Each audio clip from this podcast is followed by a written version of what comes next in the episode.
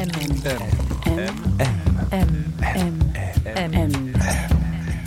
Le goût de M.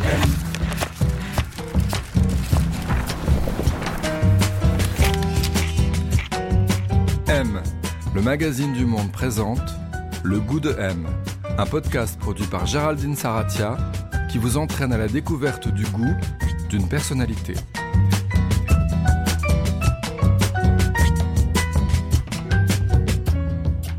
Qu'est-ce qu'avoir du goût Qui a bon goût Mauvais goût Et puis d'abord, comment se forme le goût Cette semaine, le goût de M vous emmène à la rencontre d'Aïssa Maïga. Elle est actrice et réalisatrice. Sa filmographie en tant qu'actrice est assez versatile. Elle compte une trentaine de films. On l'a vu autant dans des comédies grand public, Prête-moi ta main, Les poupées russes, que dans un cinéma d'auteur plus exigeant, chez Michael Haneke, Alain Tanner, Dominique Cabrera ou Abderrahmane Sissako. On connaît également Aïssa Maïga pour ses engagements. Elle a pris sa parole à de nombreuses reprises lors de sa carrière pour pointer la représentation inexistante ou très stéréotypée des actrices et acteurs noirs dans le cinéma français. En 2018, elle avait été à l'initiative d'un ouvrage collectif Noir n'est pas mon métier, co-signé avec 15 autres femmes actrices noires ou métisses, parmi lesquelles Sonia Roland, Eyo Aïdara ou Firmine Richard. Dans la lignée de ses engagements, elle a réalisé un premier documentaire, Regard Noir, sur Canal+. Elle sort aujourd'hui Marcher sur l'eau, un exercice assez différent, pensé pour la salle de cinéma donc, avec une très belle photographie et une bande-son signée Huel la mort. C'est un film à hauteur d'enfants et d'adolescents qui raconte l'histoire d'un petit village de nomades situé au nord du Mali et les habitants de ce village sont violemment confrontés au réchauffement climatique. Alors ça se traduit de manière très concrète, il n'y a plus d'eau dans le village et cette privation va entraîner des modifications vertigineuses dans la vie et les relations de tous ses habitants.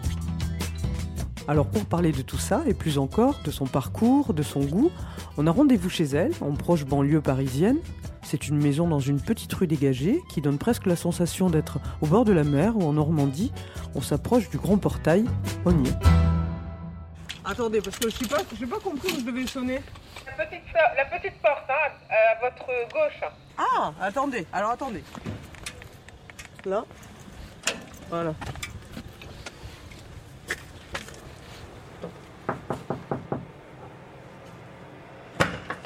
Bonjour. Bonjour. Entrez. Merci. Bienvenue. Merci. Ça va, vous allez bien? Oui. Oui, ça va. Et ça Maïga, on est chez vous. Oui. Euh, Est-ce que c'est un espace qui vous ressemble ici? C'est un espace qui va me ressembler quand les travaux seront finis. Alors, Ou alors il me ressemble parce qu'il n'est pas terminé. à quoi il ressemble? Bah, il ressemble à une maison assez ancienne qui date des années euh, je sais pas, 1926-1928. Elle va bientôt avoir 100 ans. Ouais. Et c'est une maison qu'on rénove. Et en fait, j'aime beaucoup. euh, Enfin, elle m'aide aussi parce qu'elle est ancienne à me sentir ancrée dans quelque chose. Et puis, elle a été construite par une femme dans les années Ah ouais? 28-30.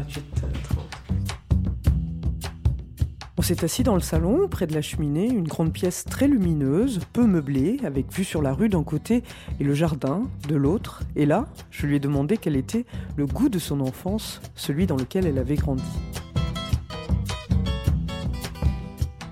Véritablement doux amer. D'où amer Oui. Parce qu'il y avait des aspects très enveloppants, très positifs, très lumineux, euh, très porteurs, et d'autres qui ont été euh, dévastateurs. Alors, vous avez commencé par grandir à, à Dakar. Mhm. Euh, la maison ou l'appartement dans lequel vous grandissiez, ça ressemblait à quoi?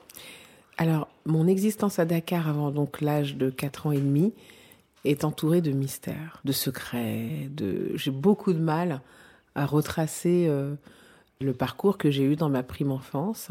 Et en fait, c'est un puzzle qui se recompose, je dirais presque au fil des décennies, au fur et à mesure des rencontres que je fais, de personnes qui arrivent sur ma route, voilà, qui me dévoilent certains aspects de cette enfance que je ne connais pas. Et puis, euh, à l'âge de 4 ans et demi, je suis venue en France euh, avec mon père, avec lequel je n'habitais pas à Dakar.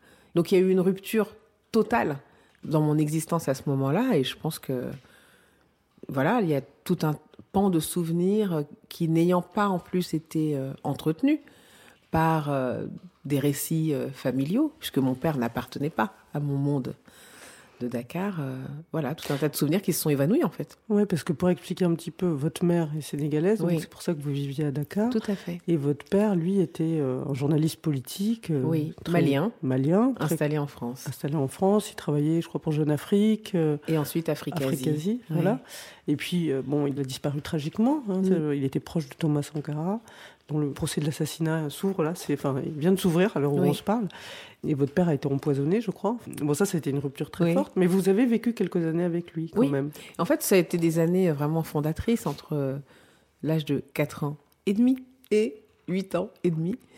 Donc, c'est quatre années euh, au cours desquelles euh, je suis euh, très très proche de mon père, qui était quelqu'un de très lumineux, très qui était dans la communication avec les enfants, pas simplement avec moi. hein. C'était vraiment le tonton préféré de tous mes Ah oui. cousins, cousines.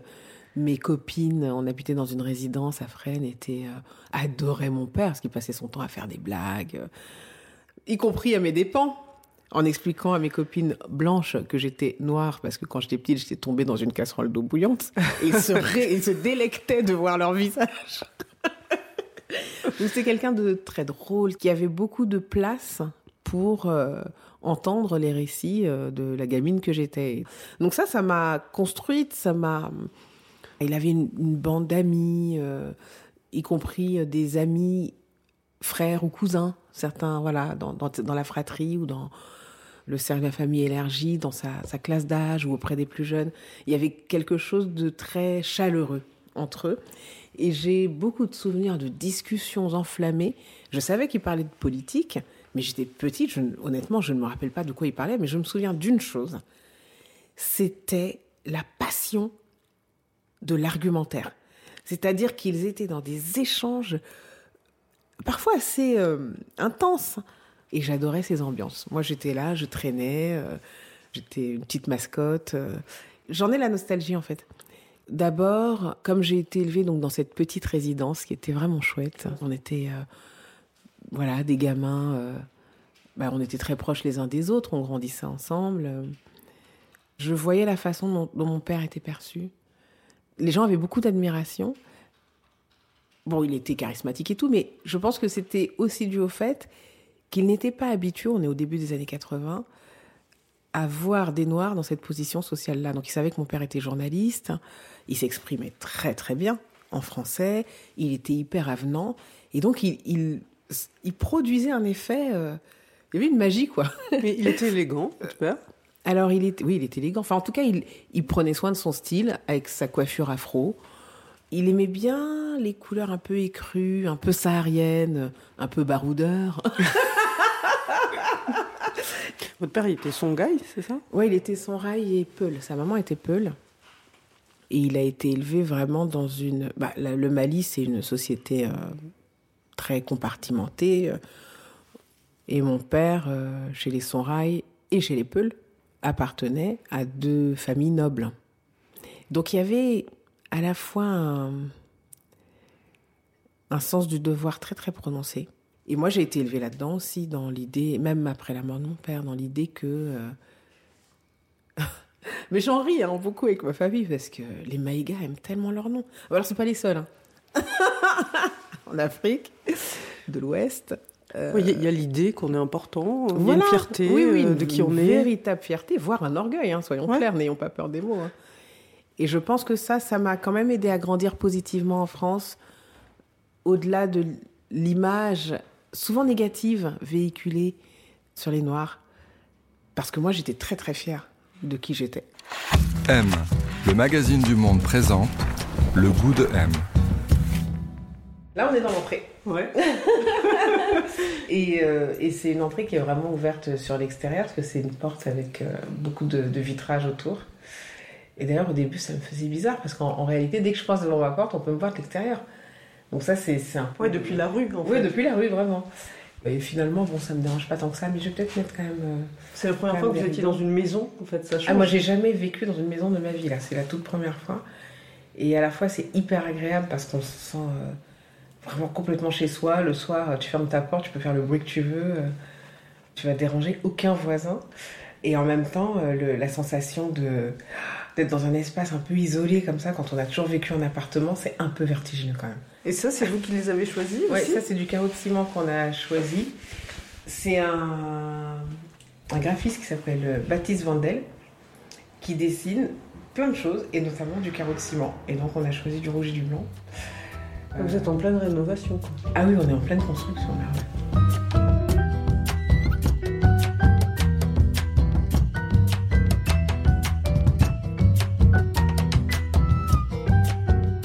Avec quelle figure vous vous êtes construite et qu'est-ce qui vous a intéressé d'abord? C'était le cinéma? C'était Au départ, il y a eu beaucoup de livres sur l'enfance. Je m'identifiais beaucoup aux enfances malmenées. Mais vraiment. Donc il y a eu Anne Frank, Un sac de billes. euh, les récits sur euh, l'apartheid aussi étaient très accessibles à l'époque. Ah oui, oui. Les livres d'André André Brink, euh, ou d'autres dont le, le nom m'échappe là tout de suite. Les parcours afro-américains. Donc je me souviens de Black Boy de Richard Wright, qui était un, enfin, vraiment très important pour moi aussi à ce moment-là. Donc la littérature m'a beaucoup apporté. Et puis il y a eu euh, au cinéma euh, d'abord Marilyn Monroe. euh, j'ai lu, je sais pas, peut-être trois ou quatre de ses autobiographies quand j'étais jeune adolescente. Et j'étais très touchée en fait par son parcours. on appellerait ça peut-être de résilience aujourd'hui, mais la façon, et c'est sûr que son parcours n'est pas fait que de résilience, hein, mais la façon dont elle s'est emparée en fait de son destin. Et puis plus tard, j'ai découvert qu'elle écrivait, qu'elle s'était très intéressée de très près, oui, à la psychanalyse. Et puis ensuite, je dirais qu'il y a eu. euh, je revois ma chambre, mais ça n'a pas duré longtemps, mais il y avait euh, le groupe Indochine et téléphone sur les murs, Duran Duran. J'adorais Kate Bush. J'ai toujours écouté Shadé, elle a accompagné euh, toute ma vie, euh, voilà. Bon, c'était des références euh, multiples comme ça. Et puis, à la maison, on écoutait beaucoup Oumou Sangaré, beaucoup, beaucoup, la chanteuse malienne. Il y avait beaucoup de jazz aussi. C'était omniprésent. Quand on y pense aujourd'hui, il n'y avait pas de figure d'identification noire. Enfin là, vous avez cité quelques chadés. euh, euh, il y a quelques personnes non Ouais. blanches quand même dans la liste Ouais, que vous avez mais il y en a citée. peu. Il y en a peu. À- Ouais. À, cette époque-là, ça vous manquait ou vous n'en aviez pas conscience? Je me souviens que j'en parlais. hein. On me comparait très souvent à Grace Jones, mais je trouvais que je ne le ressemblais pas du tout. Mais parce qu'en fait, il y a qu'elle comme femme noire connue. S'il y en avait d'autres, on ne me comparerait pas. Oui, il y avait un, un malaise euh, Déficit, quelque quoi, part. On me disait souvent, t'es belle pour une noire. Ça, c'était une phrase que j'entendais très souvent et les gens pensaient me donner un compliment. Et puis, chez moi, on parlait pas beaucoup du racisme. Mais je me souviens qu'avec mes copines, quand j'invi- j'invitais mes copines à la maison, on en parlait beaucoup devant ma tante et mon oncle. On rigolait avec ça, euh, on se faisait des sales blagues. euh. ça nous faisait beaucoup rire. Et je me souviens de mon oncle un jour qui a dit non, il faut pas rigoler avec les choses de l'ordre du racisme, il faut vraiment les combattre. Mhm. Et ça, ça m'a marqué parce que comme il en parlait peu, j'ai dû sentir confusément qu'il y avait une blessure. Enfin, je sais pas, un truc. euh, On en parlait peu, mais c'était là quand même. À 14 ans, il y a une de vos profs, Daisy, au collège, qui écrit une comédie musicale, ce qui va être joué au Folies Bergères. Donc il y a deux sœurs, une noire, une rebeu. Vous, vous faites la noire. Et ça, c'est une expérience qui va vraiment déclencher une vocation chez vous. C'est-à-dire, euh, tout d'un coup, vous vous dites, euh, là, c'est ma place. Ouais. Oui, je me souviens de la terreur derrière le rideau au moment de la première. C'était la première fois que j'allais jouer sur scène et je me souviens que j'avais envie de m'échapper parce que j'étais vraiment terrorisée. J'avais de la tachycardie, euh, j'avais des sueurs froides, j'étais limite en état de, vertige. J'avais envie de fuir. Je ne comprenais pas mais quelle folie m'avait prise de dire oui et d'accepter. Et je me suis retrouvée sur scène, je tremblais comme une feuille et en même temps, je kiffais. Vous, vous savez ce que vous avez aimé là-dedans? Ce que j'ai aimé, c'est euh, la recréation d'un monde. Hum. C'est-à-dire que je trouvais que le monde était vraiment loin d'être parfait quand même. Le monde des adultes, je le trouvais vraiment trop dissonant, clairement dysfonctionnel. Et là, on pouvait créer un monde ensemble, focaliser nos énergies et euh, créer un espace presque sacré. L'idée d'un endroit préservé. Et ensuite, ça a été assez clair dans votre tête. Vous vous êtes dit, je, vais, être actrice. Oui, alors c'était clair, mais franchement, je, le disais à personne, j'avais honte, je trouvais que c'était un, peu euh, présomptueux. j'ai mis peut-être trois ans ou quatre ans à véritablement le dire. Et en fait, je voyais le bac arriver, les études arriver, et je savais que, voilà, si je faisais pas un choix clair à ce moment-là, voilà, il y avait de fortes chances que je me retrouve à faire totalement autre chose. Et c'est vraiment au pied du mur que j'ai j'ai pris mon courage à deux mains et que je l'ai dit et je l'ai assumé. Puis j'ai eu la chance de des gens autour de moi qui savaient que je voulais devenir actrice, qui m'ont dit qu'il y avait un casting, donc je me suis retrouvée à faire ce casting-là, puis un deuxième. Le deuxième, j'ai décroché le rôle qui était important. Et puis bah, du coup, j'ai trouvé un agent. Et... Donc j'ai eu quand même la chance que ça démarre. Mais c'est à ce moment-là aussi que j'ai découvert la complexité de ce qu'allait devenir mon, cheminement dans le cinéma français. Bon, tous ces trucs-là, je pense que tout le monde sait un peu ce que c'est. Voilà, on, on, nous explique qu'on n'a pas notre place, ou on nous donne toujours les mêmes types de rôles hyper caricaturaux, voire dégradants, des rôles stigmatisants. Bon, voilà. J'étais enceinte de mon premier enfant. Et par définition, actrice enceinte égale chômage. et donc j'ai dit à mon agent, écoute, il te... parce qu'il était tout jeune. Il avait, euh, je sais pas, 22, 23 ans. On avait à peu près le même âge. Et je lui ai dit, écoute, euh, il te manque une assistante. Euh, moi, je, sais que je vais pas travailler là. Est-ce que je peux être ton assistante? Mais je, tu vois, je vais me trouver un pseudo, parce qu'il est hors de question que je dise que je suis actrice et que je suis assistante de mon agent. Et donc, euh, j'ai trouvé un pseudo. Et puis, du coup, j'appelais pour trouver du boulot pour les acteurs et les actrices de l'agence. Et parfois, je parlais de Aïssa Maïka. Je dis, oui, alors on a une actrice formidable, elle s'appelle Aïssa Maïka. C'est une scène parfaite de 10%, ça. Voilà, c'est ça. Et on m'expliquait, parce que les gens au téléphone, étant donné que j'avais évidemment pas d'accent, pensaient que j'étais blanche. Et là, j'étais en, mais en première ligne pour entendre bah, quel était le blocage. Et on le disait, mais sans phare, il n'y avait aucun, aucun filtre. Je me souviens d'une pub pour la marque Evian, dans laquelle il cherchait une femme enceinte de euh, 4 à 6 mois. C'était exactement mon cas. Et donc, j'ai parlé de cette fameuse Aïssa Maïka en tant qu'assistante, fausse assistante, et ils m'ont expliqué que bah, là, ça, n'allait pas le faire, une femme noire, parce qu'on cherchait un visage qui représente la pureté, et la pureté ne pouvait être que blonde aux yeux bleus. Et alors, moi, j'avais quand même juste 20, 20 21 ans. Donc, les années de lycée, où j'avais eu d'ailleurs des profs d'histoire formidables, j'avais appris l'histoire de la Shoah, où on avait démonté en classe l'idée de pureté. Tout ça, c'était extrêmement frais dans mon esprit. Et je me rendais compte que dans l'imaginaire, euh, ça pouvait passer. Donc dans la publicité, les fictions, etc., on pouvait véhiculer.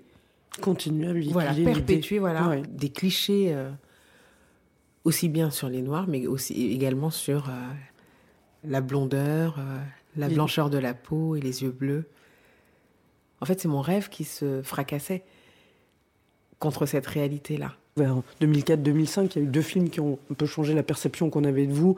C'était Les poupées russes de Cédric Lapiche et L'en reste l'autre part de Claude Berry, où après ça, vous dites la perception, en tout cas du métier euh, -hmm. sur vous, tout d'un coup, ils vous ont identifié. quoi. C'est-à-dire, vous avez été une actrice. Bon, il y a eu aussi, vous avez tourné avec Alain Tanner, hein, qui est un super grand oui. cinéaste, Michael Haneke, donc Caché. Enfin, et ensuite, si on regarde aujourd'hui, enfin, plus de 20 ans après, votre parcours, il est, il est très divers, il est très versatile. Oui, ça a toujours été une place un petit peu étrange. C'est-à-dire que je, je, bah, je, me réjouissais du fait de décrocher euh, des beaux rôles, de rencontrer des, metteurs en scène euh, voilà, qui me passionnaient. Mais entre deux projets comme ça, je me heurtais à des choses qui n'étaient vraiment pas passionnantes. Ça a toujours été une bataille en fait. Mais justement, vous avez commencé à, le dire, à la remettre en question, cette place dans l'industrie, justement, que vous étiez attribuée, mais au-delà de vous, aux autres femmes et hommes noirs et, et, toutes les minorités. Vous avez eu pas mal de prises de parole solitaires en votre mmh. nom d'abord, et puis ensuite, euh, parce que ça fait partie aussi de votre parcours, c'est-à-dire la remise en question de cette place dans l'industrie, justement. Il y a eu, on s'en souvient évidemment, euh, le, le, manifeste recueil Noir n'est pas mon métier, que vous aviez dirigé. Il y avait 16 autres personnes qui témoignaient, euh, actrices noires, qui parlaient évidemment de la façon dont elles étaient traitées. Il y a eu aussi votre intervention au César en 2020. Alors là, c'était carrément plus frontal, en fait. Vous avez essayé beaucoup de prises de parole différentes, quoi. C'est quoi le plus efficace? Est-ce qu'à un moment, il faut aller très frontal ou euh... Le plus efficace, je pense, c'est d'être euh, partout. dans tous les endroits où on peut prendre la parole, d'avoir une prise de parole multiple, d'être suffisamment nombreux et nombreuses, d'être y compris pas forcément d'accord entre nous, Ouais, ouais, surtout, mais que la manifestation de cette parole qui remet en cause un ordre établi, fait, entre autres choses, de racisme et de discrimination, bah, que la manifestation de cette parole soit suffisamment nombreuse et diversifiée. Qu'elle soit présente dans les, en- les endroits de pouvoir, dans les endroits de pédagogie, dans les endroits euh, militants, dans la création. En fait, il faut pas lâcher l'affaire et dans tous les endroits. Moi, je me suis souvent sentie seule dans ce Ouais. combat, mais je pense que j'étais pas la seule à me sentir seule, parce que j'étais pas la seule à parler. Mais on n'était pas très nombreux, parce qu'on avait tous peur de devenir euh, une personne blacklistée. Alors, ta, ta carrière commence à marcher, tu l'ouvres et t'es balayé parce que tu fais chier. Et donc, cette peur, j'ai toujours senti que c'était le premier truc à combattre en moi. De ne surtout pas me laisser pétrifier.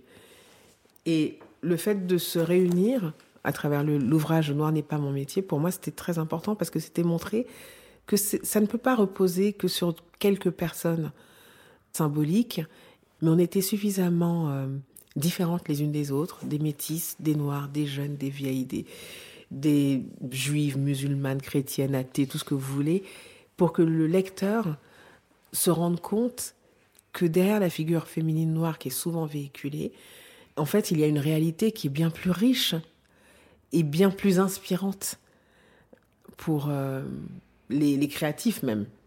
Et vous avez l'impression, alors bon, c'est une question qu'on pose tout le temps, mais vous avez l'impression que ça avance dans le bon sens, qu'il y a une évolution ou? Oui, je dirais que oui, ça avance. Beaucoup trop lentement, selon moi, au regard de la composition de la société française. C'est-à-dire que si on était dans un pays qui n'est pas métissé, dans lequel, voilà, cette chose-là euh, serait complètement nouvelle.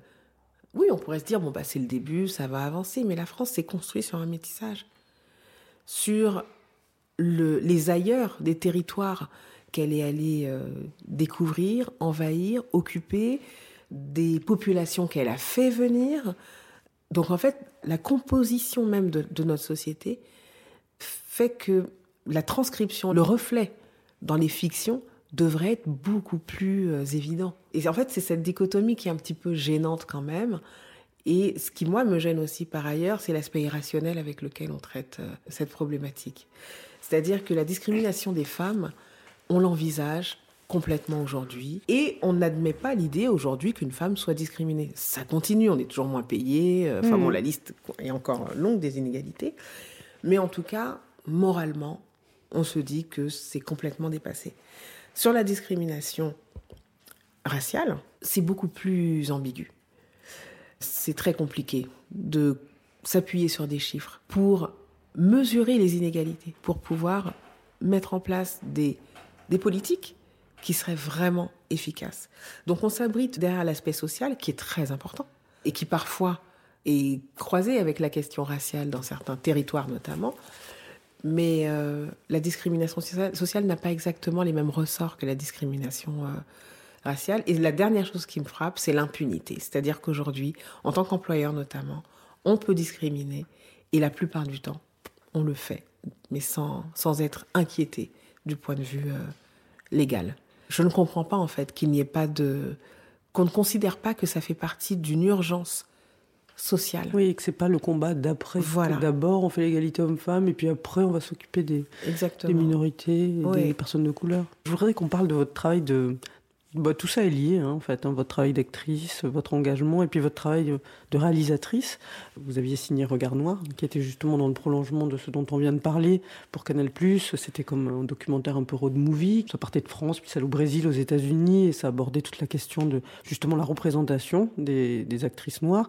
Et aujourd'hui, vous sortez euh, Marcher sur l'eau. Alors c'est un documentaire euh, très différent, avec une ambition euh, très différente, euh, plus cinématographique, et qui raconte un peu l'histoire de la lutte d'un village euh, du nord du Niger, Tatiste, je sais pas si je ça. prononce bien, peuplé de, de nomades en fait. Et ce village, il, il doit faire face, il se prend de plein fouet à bah, le, le plus grand bouleversement de ce siècle qui est le réchauffement climatique. Et ça se traduit de manière hyper concrète dans le village, puisqu'il n'y a plus d'eau, et ça modifie absolument toute la vie et les relations des personnes dans ce village, c'est-à-dire que ce soit les enfants à l'école, les parents qui doivent partir pour subvenir aux besoins de leur famille, et des adolescentes, et notamment une que vous allez suivre, hein, on va en parler, qui doivent bah, prendre sur leurs épaules d'élever leurs frères et sœurs et qui deviennent un peu chefs de famille, comme ça. Enfin, on observe, on vit avec, avec eux pendant euh, le temps du film. Je voulais vous demander déjà, qu'est-ce qui vous, vous avez attiré dans ce projet-là? Et j'ai accepté de réaliser Marcher sur l'eau parce que ça m'a vraiment ramené dans un des endroits de mon enfance et de mon adolescence au Mali, où je n'ai pas vécu, mais où j'allais en vacances au nord du Mali, dans la région de Gao. Et donc, j'ai vraiment eu le sentiment en... que, en fait, je ne pouvais pas refuser ce film. C'était très, euh, très curieux. Mais en fait, ce qui m'a vraiment rattrapé, ce sont les, les souvenirs, les sensations, d'une part, mais de façon très viscérale. Et d'autre part, l'idée que, en tant qu'enfant venu du continent africain, enfant de la diaspora africaine, qui connaît certaines des réalités vécues euh, sur le continent africain, en tant qu'actrice, en tant que personne privilégiée, je me devais de me servir de mes acquis pour euh, un peu rendre hommage en fait à ce que moi j'ai eu la, la chance d'avoir en fait. En fait, il y a des mots qui n'existent pas vraiment en français. Et parfois, dans le langage anglais, c'est beaucoup plus simple, c'est give back. Mais c'est. Euh... Oui, c'est redonner en même temps aussi. Oui, oui. voilà. C'est un sens un peu du devoir, en fait. Mm -hmm. Un sens euh, un, moral, je pense, c'est lié à ça. De se dire, voilà, que fais-tu de ce que tu as? Et que fais-tu de ce que tu es? La réticence euh, première, c'était, elle était liée au, sentiment d'illégitimité par rapport au sujet même. Raconter le manque d'eau en relation avec le réchauffement climatique, je me sentais pas experte sur la question, bien évidemment, ni exemplaire en tant que citoyenne. Et en fait, j'ai senti que ma légitimité, à mes propres yeux en tout cas, résidait dans ce que j'allais pouvoir embrasser de ma propre histoire au service d'un documentaire qui n'est pas mon histoire, qui n'est pas mon vécu. Mm. Et à partir de là, donc on a coécrit euh, le projet du film avec Ariane Kurtley qui dirige l'ONG Amaniman, avec laquelle on a, on a, travaillé pour le film autour de la, de la, question du forage. Au travers des entretiens que j'ai fait avec elle, des recherches que j'ai faites par ailleurs, et de ce retour en fait sur euh, mon propre vécu, euh, j'ai compris que je pouvais raconter l'histoire d'une communauté nomade en voie de sédentarisation, obligée de se fixer à un endroit en raison du réchauffement climatique et du manque d'eau. Oui. Tout ça, je pouvais le raconter à travers l'histoire d'une famille. Oui, c'est ça, parce que vous avez choisi de, de voilà, de, de, zoomer comme ça, de centrer. C'est un récit aussi. On suit beaucoup cette jeune fille qui est préadolescente, adolescente. Elle, elle a 14, 14 ans, ans? Ouais. au moment où je la filme. Elle a 14 Oulai, ans, elle s'appelle Houlai. Oui. Vous avez décidé assez rapidement de, de, que, que, le récit allait passer aussi beaucoup par elle, par la suite. Je voulais raconter ça à travers les yeux d'un enfant ou d'un adolescent, parce que ce qui m'a frappé au cours de la préparation, c'est de découvrir que dans les familles Peloadabe, qui jusqu'à il y a 25 ans étaient des familles qui étaient unies, hein, qui nomadisaient ensemble, en clan ou en famille, aujourd'hui, le, le manque d'eau déstructurent complètement euh, les liens familiaux. Pour sauver le peu de cheptel qu'il leur reste, les pères partent et de plus en plus loin, dans des endroits qui sont parfois un peu dangereux, où, où les nomades sont un peu en danger parce qu'on considère que leurs bêtes abîment les terres euh, agricoles des, des sédentaires. Les mères partent dans les pays voisins, elles font des milliers de kilomètres parfois à pied, dans des conditions vraiment difficiles. Voilà, il y a une dose d'insécurité énorme. Et comprendre que dans ces familles-là, ce sont les enfants, les ados, parfois jeunes, parfois même plus jeunes que vous là, et que je m'en ouais, 10 ans, 12, 12 ans, ans ouais. qui se retrouvent à la tête de leur famille en l'absence de leurs parents. Je me suis dit que cette histoire, je ne pouvais pas la raconter au travers des yeux des adultes, mais des yeux des enfants eux-mêmes. Et qu'on comprenne que ce sont des trajectoires individuelles qui, pour l'instant, en France ou dans des pays industrialisés, on le ressent, le réchauffement climatique. D'abord, on en parle beaucoup. Mais dans notre quotidien, on ne le sent pas encore oui. complètement. Et je voulais vraiment inviter le spectateur à plonger, à être en immersion dans un village en Afrique de l'Ouest avec des gens, avec des personnes Je voulais surtout pas que ce film soit fait avec surplomb, qu'on mette une voix off euh, un peu animalière comme on le fait souvent. Et puis avec on les regarde aussi avec beaucoup, de, enfin un peu de pitié quand même, quoi. Et ça, je voulais Mm. l'écarter. Et donc Non, ils ont beaucoup de dignité, je trouve. ils ont énormément de dignité. Et là, ça, ça rejoint une partie de mon héritage. Ouais. J'ai une tante qui m'a dit un jour, on parlait d'histoire euh, d'une personne qui, selon elle, s'était comportée d'une façon complètement indigne. Et elle, elle m'a dit comment elle s'était comportée en face. Et elle l'a résumé en une phrase. Elle m'a dit, je suis pauvre, mais je suis plus noble que toi. Et fallait voir sa tête. Et c'est pas parce qu'on est pauvre et qu'on est dans le dénuement, et parfois même dans la misère, qu'on n'a pas sa fierté. Et qu'on n'a pas une histoire, et qu'on n'a pas de famille. Et cette perception-là, je voulais la donner, vraiment qu'elle soit dans le film, de la première à la dernière image. Et qu'on soit avec ces gens comme quand on regarde une fiction et qu'on est complètement en empathie avec une histoire qui pourtant n'existe pas. Et pour ça, en fait, je pense que ce qui m'a vraiment beaucoup aidé, c'est cette place que j'ai toujours connue, qui est un peu dedans dehors. C'est-à-dire que moi, quand j'allais en vacances au Mali, je faisais vraiment partie de ma famille, complètement. Je n'étais pas du tout traitée comme une étrangère, mais pourtant j'étais l'étrangère. J'étais la figure de celle qui vient d'ailleurs. Quand je suis arrivée à Tatiste, c'est cet endroit-là de moi qui a été convoqué. C'est-à-dire que moi, je me sens comme faisant partie. Et pourtant, je viens d'ailleurs et j'habite euh, en région parisienne, euh, dans une réalité totalement autre. Mais quand j'arrive là-bas, ce qui est convoqué, c'est aussi ce sentiment d'appartenance. Et le- la confiance des habitants de Tatiste a été euh, la clé.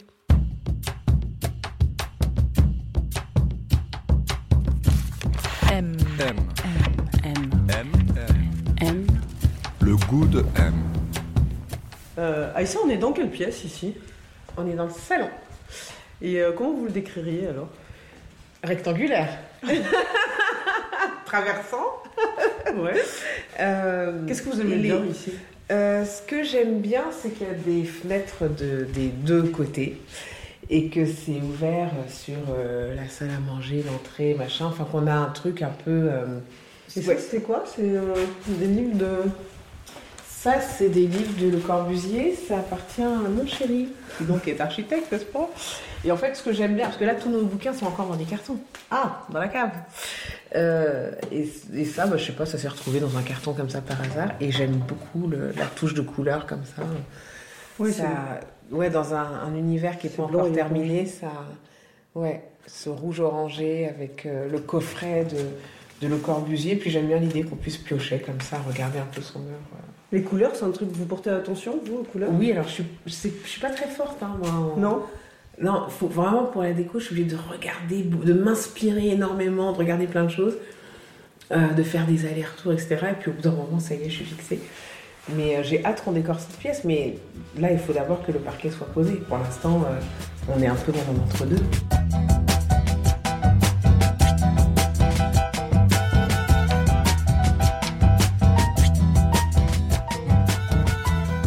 Quelle relation vous entretenez avec les objets qui vous entourent? C'est important pour vous ou pas? Alors, je dirais que la première chose, c'est que je pense que c'est la première fois que je me sens vraiment chez moi. J'ai eu des domiciles, j'étais sur le papier techniquement chez moi, mais j'avais pas d'ancrage. Et le fait d'avoir acheté, bon, au-delà du fait que j'ai un crédit sur le dos, jusqu'à probablement la fin de mes jours, euh, je me suis sentie, euh, j'ai senti que là, je posais vraiment mes bagages. Et pas simplement parce que je suis d'origine malienne, c'est vraiment mon, mon histoire personnelle qui a Ouais. créé ce, voilà, cette sensation de ne pas avoir d'ancrage. Alors, j'arrive pas à m'empêcher de m'imaginer déménager dans quelques années. Mais, ouais, j'ai posé mes bagages et ça, pff, ça repose énormément l'âme. La maison est encore en construction.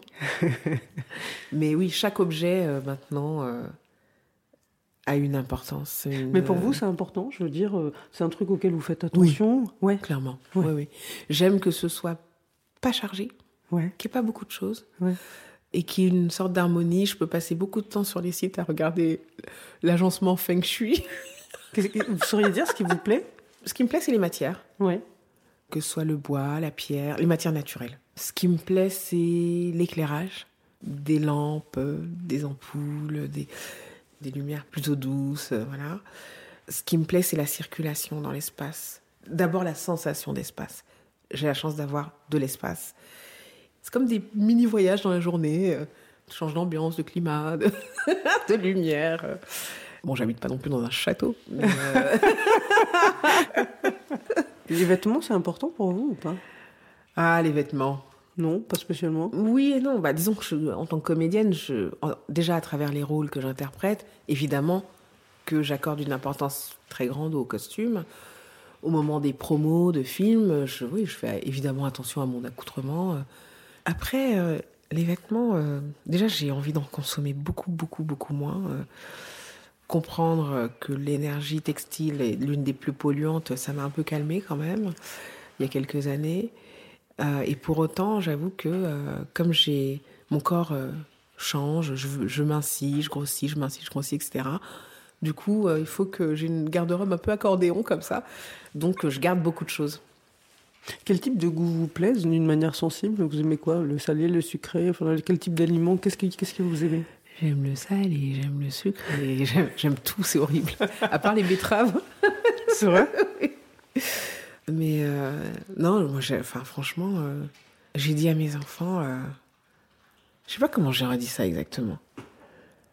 Mais quand je serai très vieille, s'il m'est donné de vivre vraiment très vieux, que tant que j'aurai le goût de la nourriture, c'est que quelque part j'irai bien. Oui, donc c'est important pour vous. Ouais. Pour moi, c'est complètement lié. C'est un. J'adore manger, moi. C'est vrai? Ah ouais. Mais moi, j'adore manger. Mais tout Enfin, vous me dites j'aime tout. Alors, quoi j'aime bien bien manger quand même. Ah, Voilà. ouais. un bon repas, enfin, même si c'est simple, que ce soit bon, pas, et que ce soit un peu joli dans l'assiette, euh, qu'il y ait des belles couleurs. euh. Ouais, qu'il y ait une mise en scène aussi. Enfin, je veux oui, dire, voilà. prenne soin. Même si c'est simple, hein, Ouais. et fait rapidement, mais voilà. Est-ce que vous diriez que vos amis ont du goût? Ou c'est Oh pas un oui. truc important? Ouais. Si, c'est important. Si, si. Après, c'est pas un goût, des goûts forcément euh, conventionnels ou, enfin, l'idée qu'on se fait du goût, mais euh, en tout cas de la personnalité. Ils ont leur goût. Est-ce que vous êtes déjà tombée amoureuse de, de quelqu'un, d'un homme, quelqu'un dont vous n'aimiez pas du tout le goût? Alors ça, c'est un tue l'amour. Ça, Ouais, non, ça c'est pas possible. Non, j'avoue, hein, on a tous nos carcans. hein. Et parfois, enfin, je sais pas, les mocassins à gland, par exemple, ça, c'est pas possible. Non? Non. À Pampille. Mais c'est beaucoup plus drôle.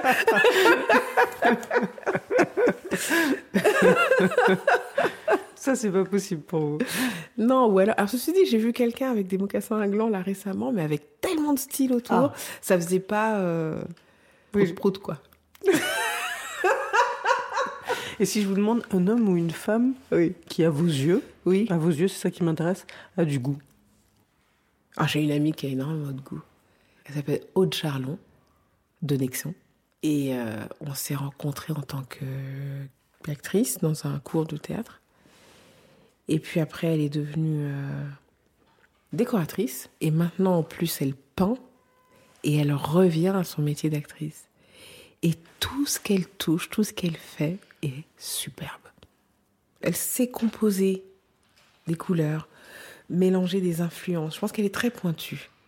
Et donc, elle s'est convoquer des- de façon très libre différentes euh, influences.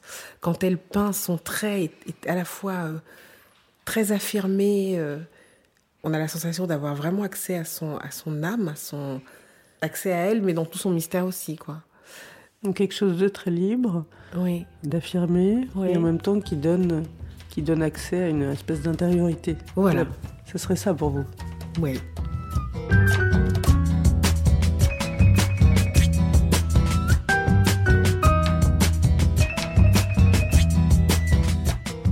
C'est la fin de cet épisode. Il a été réalisé par Guillaume Giraud, préparé avec l'aide de Diane Lizarelli et Mélissa Fulpin et produit par Genre Idéal pour M, le magazine du monde. Ce podcast est en accès libre, on se retrouve donc la semaine prochaine. Pour soutenir le monde et soutenir le travail de nos journalistes, abonnez-vous sur lemonde.fr.